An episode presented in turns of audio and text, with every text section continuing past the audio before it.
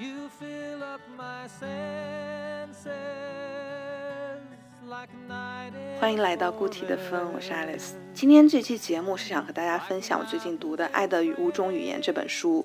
这本书是一位婚姻咨询师写给婚姻里遇到困难的，尤其是感觉不到爱的夫妻的，也就是一本关于亲密关系的指导手册。我读到它之后，觉得它不仅仅实操性很强，而且让我领悟了亲密关系的原理和系统解决方案。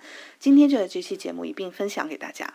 这里提醒我的听友一下，就是如果你开始听这期节目，我是强烈建议你把这期节目听完的，因为我发现这个作者提供的解决方案是一条很中正的道路，而这条道路是有可能朝各个方向偏颇的，所以我们可能前面听到了朝左边偏是什么样的，所以我们就会朝右。但是朝右边偏可能会又会带来另外的问题，所以如果把整个的节目听完，你会找到中正的道路是什么样的。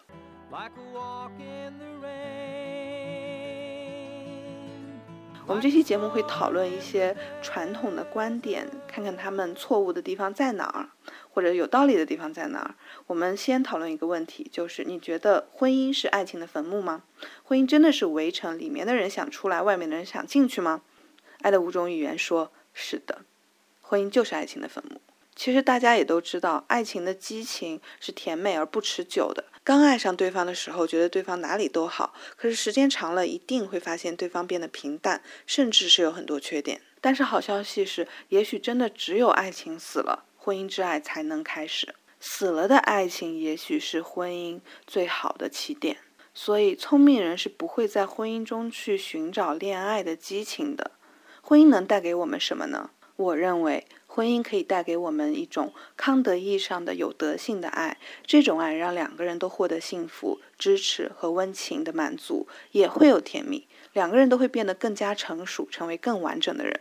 但是实现这种状态是不容易的。爱的五种语言就提供了一个行之有效的解决方案。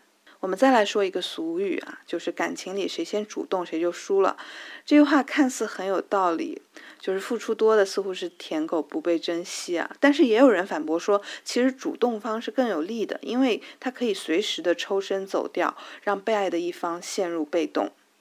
那这两句话谁更有道理呢？其实他们说的都对，是并不矛盾的。因为我认识到，在亲密关系中是有两种需求的，第一种是给予爱的需求，第二种是被爱的需求。它们是两种分别的、不同的情感，是爱的这枚硬币的两面。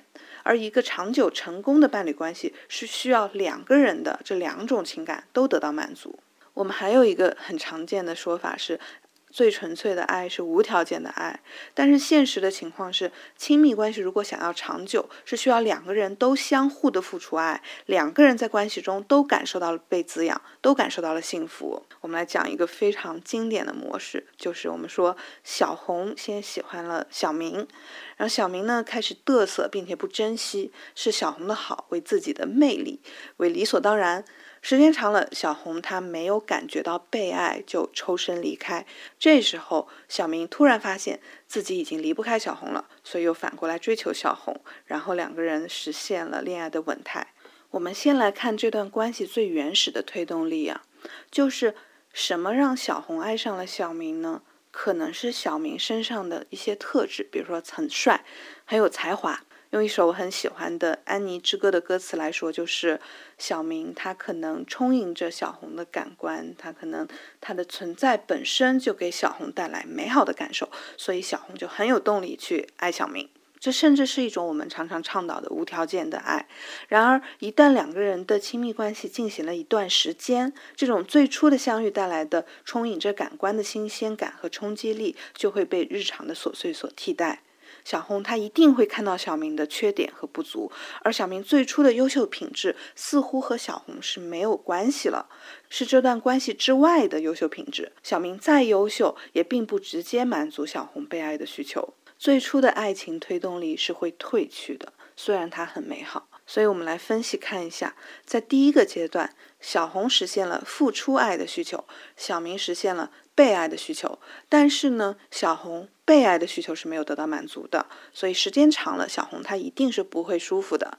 用查普曼的词汇就是说，小红的爱的箱子没有装满，没有感受到被爱，所以她就要离开。然后这是第一个阶段就结束了。那第二个阶段在什么情况下会开启呢？那就是小明突然产生了付出爱的需求，小红满足了被爱的需求，于是两个人都收获了爱和被爱。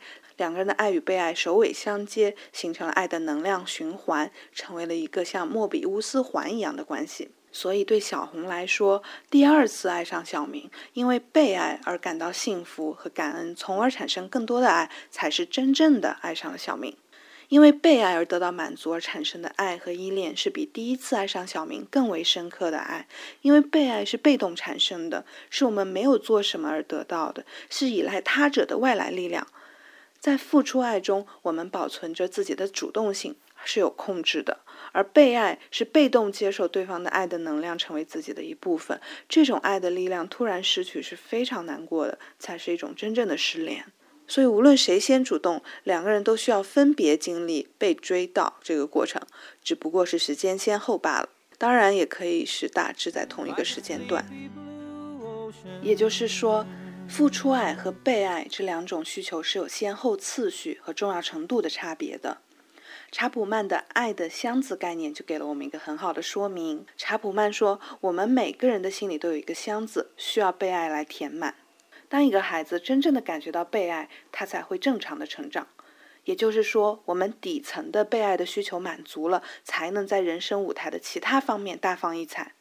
而婚姻则是被设计来在一生中满足人的被爱的需求的。我们以前的节目聊过，人需要爱自己，可是承认自己需要被认可、需要被爱，是一件非常诚实而勇敢的事情。当我们爱相空的时候，我们觉得我们的伴侣不爱我们，我们会感受不到自己的价值和意义。而当我们感觉到被爱，当爱箱逐渐装满的时候，我们就获得了人生的活力，感受到了快乐，去有力量做更多更积极的事情，更好的学习和工作，给予他人爱。这就是付出爱的需求得到了增加。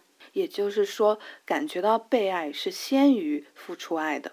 我们再来看一个很有意思的错误观点啊，我们。特别是女生常常听说，聪明的女人婚后要多看对方的优点，少看缺点，才能幸福。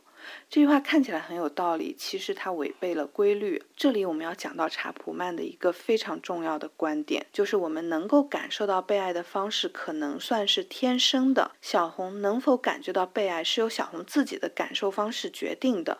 所谓的鸡同鸭讲，就是比如说小明可能送给小红一个 LV 的包，表达爱意，但是小红她不喜欢包，她也不喜欢奢侈品，她喜欢服务的行动。然后小红就对他妈抱怨说：“哎呀，小明从来不在家做。”家务，天天出去工作。这时候他妈妈可能会说：“小红啊，你要多看小明的优点。他不是给你买礼物很大方吗？他是很爱你的。”这个时候小红就会产生一种矛盾心理。的确，小明对自己付出了，我不感恩似乎是我的问题，但是我就是觉得不开心啊！我就是希望他能够为我为这个家付出一点劳动和时间，而不是给我买空洞的礼物。我们可能还经常听我们父母对我们说：“我都是为了你好。”对吧？这个这个说法其实也是很类似的，都犯了同一个毛病。这时候查布曼可能就会说：“不，小红，你不必自责，因为你如何感受到被爱，应该以你为准。”我再重复下这句话：你如何感受到被爱，应该以你为准。服务的行动是小红天生感受到被爱的方式，感受到被爱的语言要以小红为准。我们知道，我们可能会学不同的语言，有一些外语我们还可以说得很顺，但是外语是永远代替不了母语的，甚至甚至在我们的大脑中，说母语所使用的区域和外语都是不一样的。而爱的五种语言的一个核心思想就是，我们如何感受到被爱是我们的母语，其他方式的爱我们要么是听不懂，要么就是听着很生疏。这时候，我们的伴侣应该学会我们的母语，用我们的母语来爱我们，这时候我们的爱箱才能自然装满。其实，妈妈要求小红多看小明的优点，已经是要求小红在付出爱了，是小红在付出努力来体谅小明。但是问题是，小红需要的是被爱，而不是主动努力去感受爱。因为被爱的天然性质就是被动的呀。小红的爱箱是空的，这个时候小红可能会退回到一个哭闹、饥饿的小孩子的状态，她是没有能力和足够的爱的储备去做一个成年人去体谅小明的。这个时候的解决方案是小明改变爱的表达方式，通过做家务让小红感受到爱，而不是送礼物。所以，我们也可以把被爱的需求理解一种比较原始的、原生态的，或者处处在一个婴幼儿时期的一个心理需求状态。当我们缺乏被爱的时候，我们可能会退回到一个小婴儿的状态。你会对一个小婴儿说：“你要多体谅别人吗？”所以，下一个重要的问题就是我们要了解自己的爱的语言和对方的爱的语言。我们要了解自己需要的是什么样的爱，而对方需要的又是什么样的爱。在很多年的工作之后，作者总结了归纳人们不同的感受到被爱的方式，把它称为爱的语言。它分为五类。第一种语言是肯定的言辞，包括认可、鼓励的话语，需要用友善、谦和的态度表达出来。我们经常说，恋爱中希望对方提供情绪价值，大部分指的就是伴侣言辞上的鼓励和认可。不要忽略话语的力量。第二种爱的语言，精心的时刻，意思是两个人共同度过一段专注的时光，比如两个人出门约会。需要注意的是，不是两个人花时间在一起就是精心的时刻了。比如说，两个人在家一起看电视，就未必是精心的时刻，而是两个人要。把注意力停留在对方的身上，甚至比如说晚上留出一段时间什么都不做，专心陪伴彼此交流谈心，就是精心的时刻。因为精心时刻重点是对方，而不是具体做什么。我之前和我先生我们会一起下围棋，因为我先生很喜欢下围棋，他的技术和水平也比我高很多，然后每次他都。会赢我一百多目，就是非常非常惨败，所以我就会有一些不舒服。然后我的围棋老师就会开玩笑说：“哎，你老公怎么也不让让你啊？”然后我老公就说：“他追求的是一步也不失误，所以他想的是他自己要获胜，然后自己下到完完满的状态，而不是我感受怎么样。所以他的。”所以下围棋并不是我们俩精心的时刻，因为他的关注重点不在我，不在我们俩一起做一件有趣的事，而在于他要在围棋中下得好，要赢。现在他应该是明白这种道理了。第三种爱的语言是接受礼物。作者说：“我发现，在我研究的每一种文化中，送礼物都是爱情和婚姻过程中的一部分。礼物不在于是否贵重，而在于你拿在手里，说：‘你看，他想到了我。’”或者他人记得我这种东西，你一定是想念什么人才给他礼物。礼物本身是思念的象征，它是否值钱无关紧要，重要的是他想到了你，你想到了他。礼物不一定是昂贵的，我也是读了这本书才意识到，送一个人礼物的意思是让对方每次看到这个东西都会想起我和我的祝福。这其实是很有力的爱的表达方式。第四种语言是我们刚才说过的服务的行动，指的是你的配偶做你想让他做的事。比如说，小红自己不介意洗衣服，但是她希望小明为她做饭，因为她确实不喜欢做饭。这个时候，小明如果洗衣服、拖地，做了很多家务，就是不做饭，还怪小红为什么还不满意？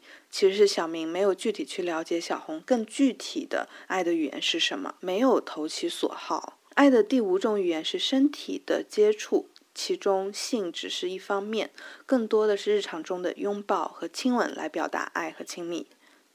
我们会发现，有些人确实更喜欢抱抱和亲亲，身体上很粘人。但是这类人，尤其是这类男生，是往往表达这种需求是更困难的。但有趣的是，其实大多数的男性的爱的语言正是第五种身体的接触。我读了这本书之后，就在思考我自己和我的配偶爱的语言是什么。我就发现，我不喜欢收礼物，也不怎么喜欢身体的亲昵，也不是很需要很多精心的时刻一起度过。对我来说，最重要的是第一种肯定的言辞和第四种服务的行动。如果我的伴侣很乐意为我做点实质性的服务的行动，比如说为我做饭或者泡茶，我会觉得非常的幸福。同时，我也需要积极的语言表达支持我处在一种积极愉快的状态中。那我先生呢？我发现原来他感受到爱的方式就是肢体的接触，但其实这并不是我爱的语言，所以我意识到之后就会更主动、有意识的给他身体上的温柔，比如说他工作累的时候就会抱抱他，给他支持这样子。这里面很重要的是要学习对方的语言。很多人，包括我先生，都不太擅长说一些鼓励的话，就可能会觉得很肉麻。但是意识到这是伴侣的主要爱语之后，出于对他的爱，出于对于更美好的婚姻的努力，就是要培养自己去传达积极话语的能力，为对方锻炼自己不擅长的能力，就是很宝贵的爱啊。这其实不是一个自然的事情，也不是一件容易的事情。陷入爱情的两个人可能会毫不费力的就充满了爱的激情和力量，但是大多数的婚姻或者说长期的亲密关系是需要我们做一些吃力的事情的，而为了对方的幸福而改变自己是更宝贵的。所以说我们在婚姻中，在亲密关系中拓宽了自己，两个人不仅仅是磨合而成就婚姻，而是让自己成为了一个更加圆满的人，给自己的自我添加了很多来自于对方的新的美好的特质。比如说，我可能会变得更加温柔，而我老公变得会说一些积极的鼓励对方的话语。更重要的是，我们都学会了换位思考。就像更好的身材需要付出辛劳，无论是饮食的控制还是运动的增加。美好的东西总是得之不易的。美好的婚姻会让两个人感受到幸福、满足、成就感、自我存在的价值和意义，并且在生活上、事业上都获得很大的支持。而美好的婚姻也是需要好的方法和好的努力的。那我们如何发现自己爱的话语呢？作者提供了四个方法。第一个方法是想一想，对方曾经做了什么事情最打动我。第二，对方没有做什么事情或者做了什么最让我生气。那我常常抱怨的是什么东西呢？那我自己常常向他人表达爱的方式是什么呢？因为我们往往自己需要什么样的爱，我们就认为这个是对的语言，就会反而自己用这种语言来去给对方。比如说，我们看小明，他总是给人送礼物，其实我们就会发现，小明自己可能是喜欢收礼物的，所以我们可以尝试着送小明一些礼物，看他是不是很开心。张韶涵有首歌，我觉得道出了查普曼的一个婚姻的秘诀。这么唱的，稍微唱一下：两个人轮流付出和被感动，我们就可以爱很久。两个人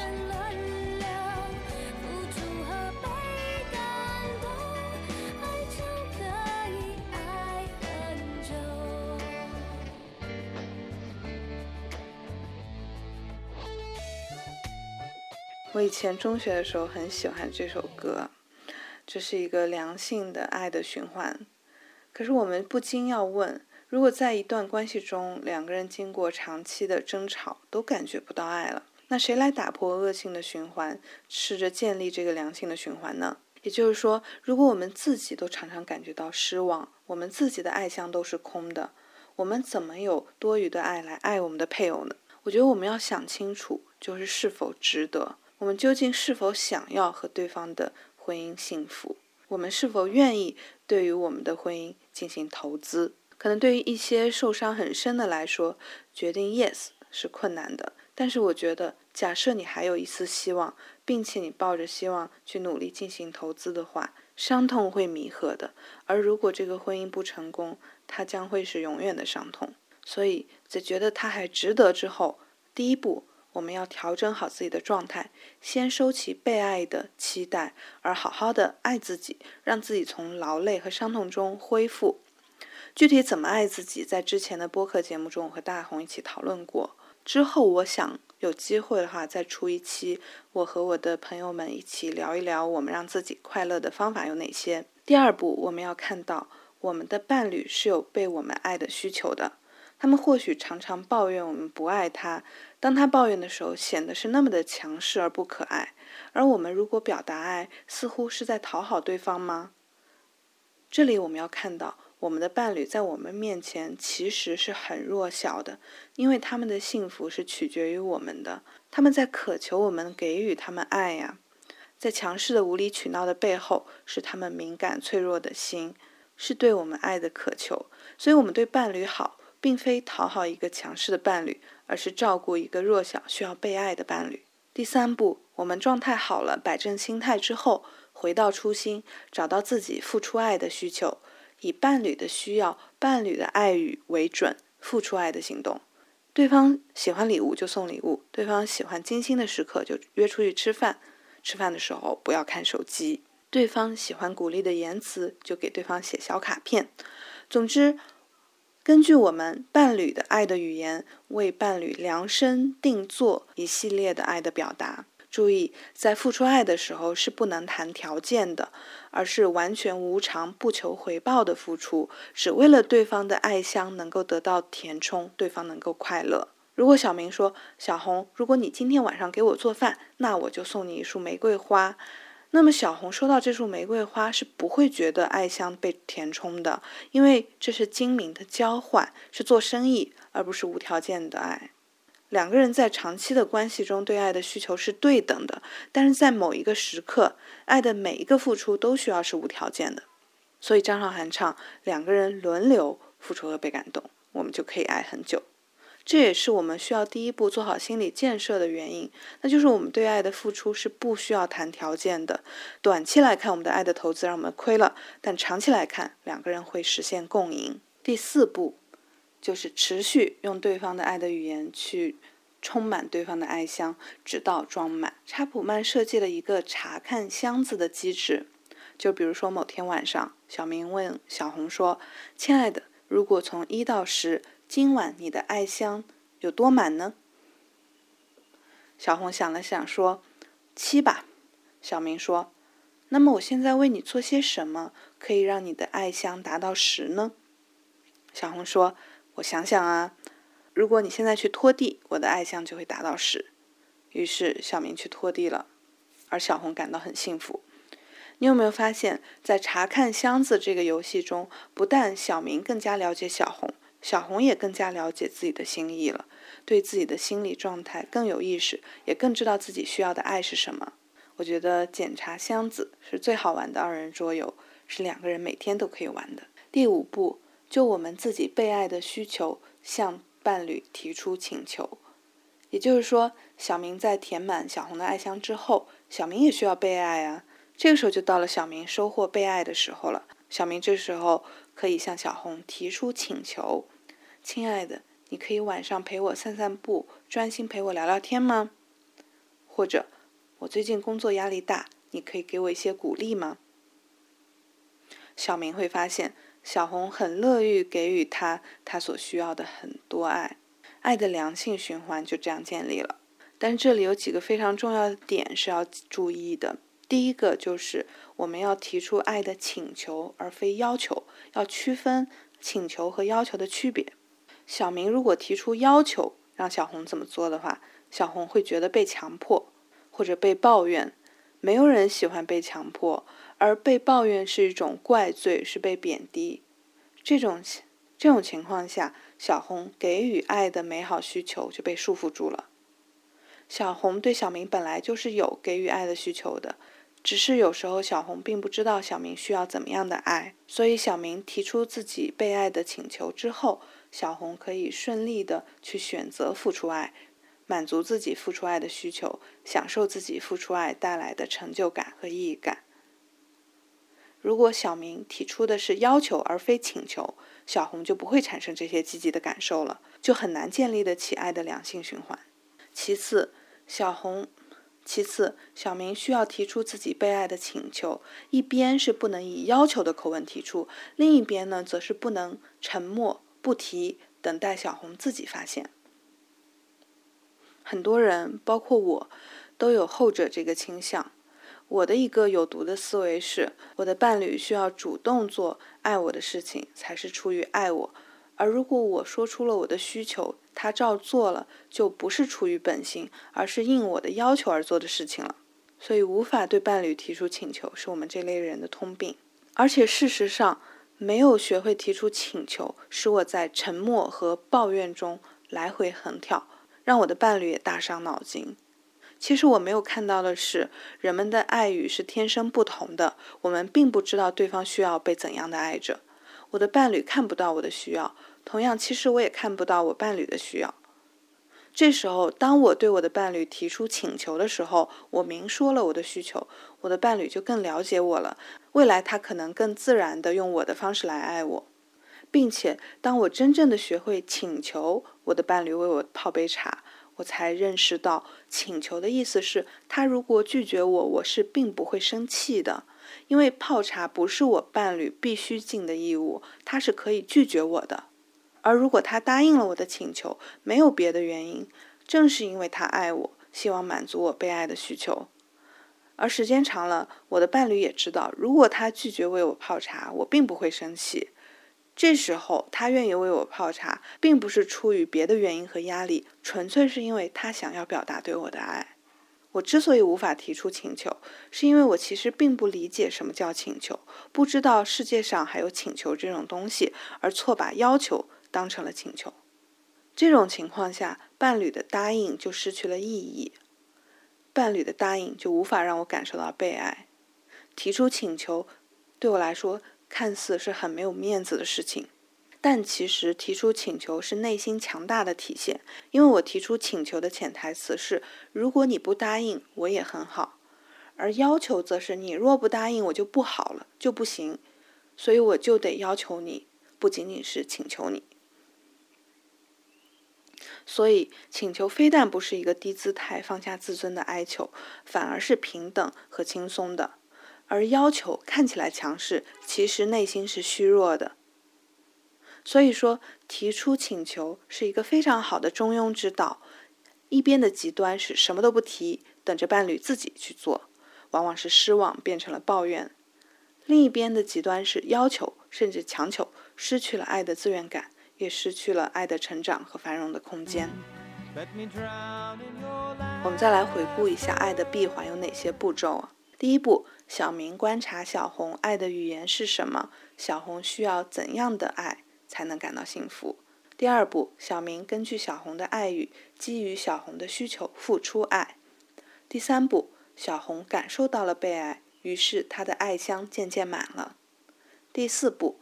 小明根据自己被爱的需求的语言，请求小红用自己需要的方式来爱自己。第五步，小红感恩小明，产生了对小明付出爱的需求。第六步，小红答应了小明的需求，根据小明的爱语，基于小明的需求付出爱。第七步，小明感受到了被爱，于是他的爱箱渐渐满了。第八步。小明感恩小红，产生了对小红付出爱的需求，也就回到了第二步，形成了爱的闭环。在前面的内容里面，我们讲了这个闭环的大部分，还剩下了一个环节没有讲，就是产生感恩。有没有不懂感恩的人呢？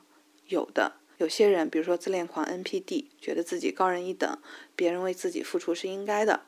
这时候你付出。这时候你为他付出很多，他是不知道感恩的。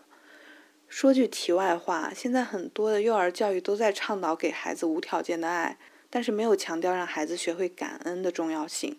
其实我个人认为，感恩是要习得的，不一定是天生就有的。所谓的被宠坏就是这个意思。不懂感恩，贪得无厌，必须按照自己的来，不考虑不考虑他人的感受。而前面讲的学会请求的一个副产品就是学会感恩。我们用父母和孩子作为例子来解释一下。如果说父母从来都是主动满足孩子的所有需求，这个时候孩子很容易觉得父母对自己的无条件的爱是应该的，孩子不会感恩，他会认为这个世界就是这样的，未来的伴侣呢也要这样来爱自己。所以回到之前的例子，小红首先对小明特别好之后。小明就开始嘚瑟，他不会自然的产生出我该如何去回馈小红给我的爱呢？这种想法，反而是觉得自己高人一等的，所以这个时候在爱的第一阶段就一定会结束了。那小明只有懂得感恩，学会爱，才有可能让这段感情进入第二个阶段，形成稳定的亲密关系。所以我有一个观点，就是哪怕在养孩子这件事情上，父母也许都不要那么主动满足孩子的所有需求。也许父母可以淡定一点，稍微把自己付出的爱滞后一点，等孩子向父母提出请求之后，再欣然答应满足孩子。这时候孩子知道，父母不是必须一定要满足自己的，父母出于爱答应了我，父母是可以拒绝的。在亲密关系之中，尤其是一些性格上比较主动表达爱的一方，会主动照顾好对方，主动为对方做这做那。而如果对方尚未学会感恩，这种主动只会让对方嘚瑟。我们就可以不要那么的热情，等到对方提出请求，我们欣然答应，就形成良性的关系。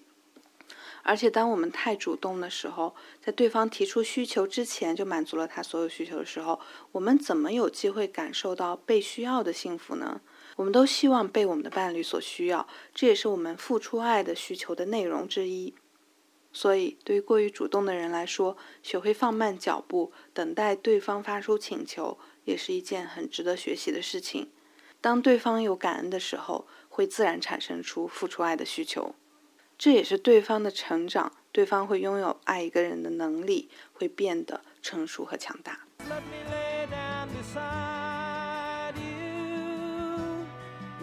还有一个相关的问题，就是不要一味的忍让迁就。如果对方不能回馈给你爱，你要先离开一阵子。我们这一代人常常反省，老一辈妈妈们往往都是隐忍的代表，她们为孩子、为丈夫付出了自己的一生，而不顾自己被爱的满足，这是很不可取的。所以，当我们的爱箱空了的时候，我们就要发出红灯警示对方。对方如果不能及时回馈给我们爱，我们就要暂时物理上和对方分开一阵子。而对方如果是一个值得的人，一个愿意学会感恩、学会爱的人。他会开始慌了，会追回我们的。在亲密关系带来的伤痛体验下，很多人尝试沟通、争吵，但是他们不走开，从而两个人更加痛苦。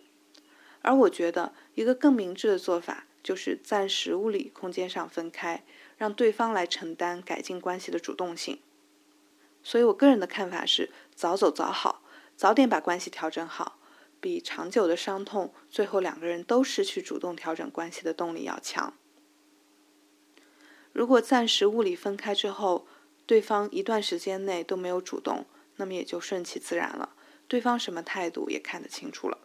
我以前有一个很好的朋友，现在一段很多不幸福的情感关系中很久，我就劝他，我劝他脱身的时候。他说：“这个男的有他喜欢的各种特质，就是很喜欢他。”我说：“作为你的朋友，我不在乎你喜欢什么样的人，我在乎是你是否被很好的爱着。”他说这句话点到了他。我们上次的节目讨论的爱自己这个问题的重要性，就体现在这里了。只有很好的爱自己，我们才有勇气走得开，才能独立一个人快乐生活。脱离得了有毒的亲密关系 come let me love you come let me。最后一个点需要注意的就是要注意答应伴侣的请求，不要觉得对方的请求是随意提出的一件小事而已，在自己能满足的情况下尽力去满足对方，否则这段关系总有一天真的继续不下去了。我知道好几个例子，一段关系里面，女生都是不争不抢不作的那种类型，男朋友拒绝了她的一些请求，他们也不说什么，只是在心里默默的失望。这样久了，直到有一天就突然离开。就不要小看拒绝一件小事带来的杀伤力，从心寒到心死就是这样开始的。在任何一段恋爱里面，一方再喜欢另一方。也都是我爱你，可是我也需要被爱。如果我的被爱没有得到满足，我真的会走的。我是很爱你，可是你也要学会爱我才行啊。其实，被需要也是很幸福的一件事情。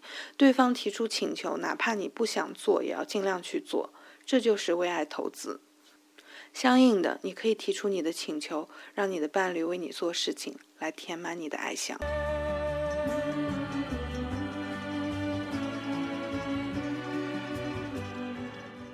还有就是不要担心对方的爱箱填不满。我们会抱怨另一半怎么还不知足，其实往往是我们没有用对方的爱语来爱他，我们给予了他不需要的东西，没有以他的需要为准。其实人的成长就是在被爱得到满足之后，充满了爱，不但会回馈回来，而且还会作为一个更自信、更有安全感的人，投身更多的精力和好奇，在学习和事业上，在人生更大的舞台上发光发热，发挥自己的潜能，做出更多的贡献。而我们则成了他坚实的后盾。所以反过来说，我们也是一样的。所以不要担心对方的爱箱是填不满的。如果真的发现对方有这样的问题，可能是需要去寻求一些心理医生的介入。话说回来，作者查普曼检查爱箱的设计是很聪明的。晚上，小明问小红：“亲爱的，从零到十，今晚你的爱箱有多满？”这个问题他就预设了爱箱是可以满的，也使得小红主动去意识到自己的爱箱会满，自己会满足，也自然会感恩。最后，我们来总结一下。《爱的五种语言》这本书告诉我们，往往我们不是不爱，而是不会表达；我们不是不爱，而是感觉不到被爱。问题的核心是感觉不到，因为对方没有用我们的语言向我们表达爱。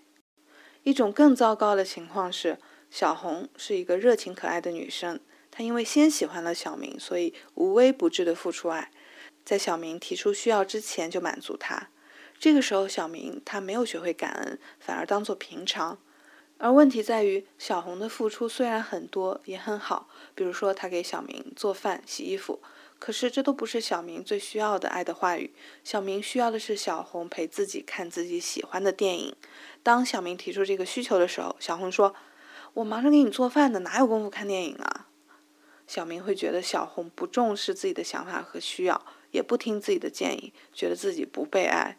而小红觉得自己付出了那么多，还要被抱怨，小明真的是不懂感恩。这种情况下，小明和小红就带着爱的误会走向了岔路。对于这种情况，《爱的五种语言》是这本书是给予了非常有力的帮助和解答的。书中说，我们每个人每天必须决定我们要爱或者是不爱我们的配偶。如果我们选择去爱，那么按照我们配偶请求的方式去爱，将会使我们的爱最有效的表达出来。书中还说，婚姻会被设计来满足这种亲密和爱的需求的，不是经济的考虑，是爱的需求。我们要以深刻亲密的方式进入彼此的生命中。最重要的是，我们要学会同理心，从配偶的观点去看这个世界。我们必须先学习，对我们的配偶来说，什么是最重要的。只有这样，我们才能给予他们需要的东西。所以，婚姻的意义，或者说亲密关系的意义之一，就是拓宽我们的人生的维度，视角更广阔，真正意义的尝试人生的另外一种可能，学会换位思考。在生活中，我遇到越来越多的人惧怕婚姻，觉得亲密关系的磨合太过辛苦。今天这期节目很长，我写稿也写了很久。可是，就像爱情的甘甜是不可比拟的一样，良性的亲密关系可以给我带来甚至是神圣感受的幸福和意义。如果你陷入恋爱，鼓起勇气把它继续下去吧，让它在长久的关系中升华，也让两个人都成长吧。相信我，这值得。我之前的两期节目，一期说爱自己，一期讨论爱的艺术。我记得在和大红讨论爱自己的来源的时候，我们很难否定被好好的爱过是多么的重要。查普曼也说，若要一个孩子的情绪稳定，必须要满足他某些情绪上的基本需要，在这些需要中，没有比爱的感情更重要的。他们需要感觉到有人所属，有人要。我们一生都有一个内在的小孩，都需要感受到被爱。承认自己需要被爱，也是需要勇气的。而弗洛姆《爱的艺术》则过于理想化地塑造了一个不需要被爱、只有付出爱的需求的完美的人。我觉得这是不实际的。相对于爱自己和爱的艺术这两个主题，我觉得查普曼《爱的五种语言》这本书是最实际的。他给了亲密关系中如何建立爱的两性流动的一个具体的操作手册，所以我非常推荐这本书，我也非常推荐这期节目。这期节目的音频在播客固体的风。如果你想看文本的话，它在微信公众号固体的风，欢迎关注和收藏。然后在最后，我补充了十条爱是如何做出来的 tips，小建议、小贴士。呃，可以稍微的看一看，或者说你可以看这本书去找到更多具体的建议。那么今天的节目就到这里，感谢你的收听，非常非常非常感谢你的收听，爱你们，我们下期再见。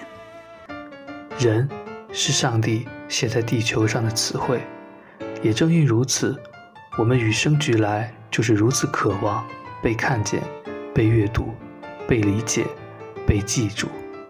我们有韵律的组合在一起，丰富了彼此的意义，就成了语言，是看不见、捉不住，却紧紧包裹着我们的固体的风。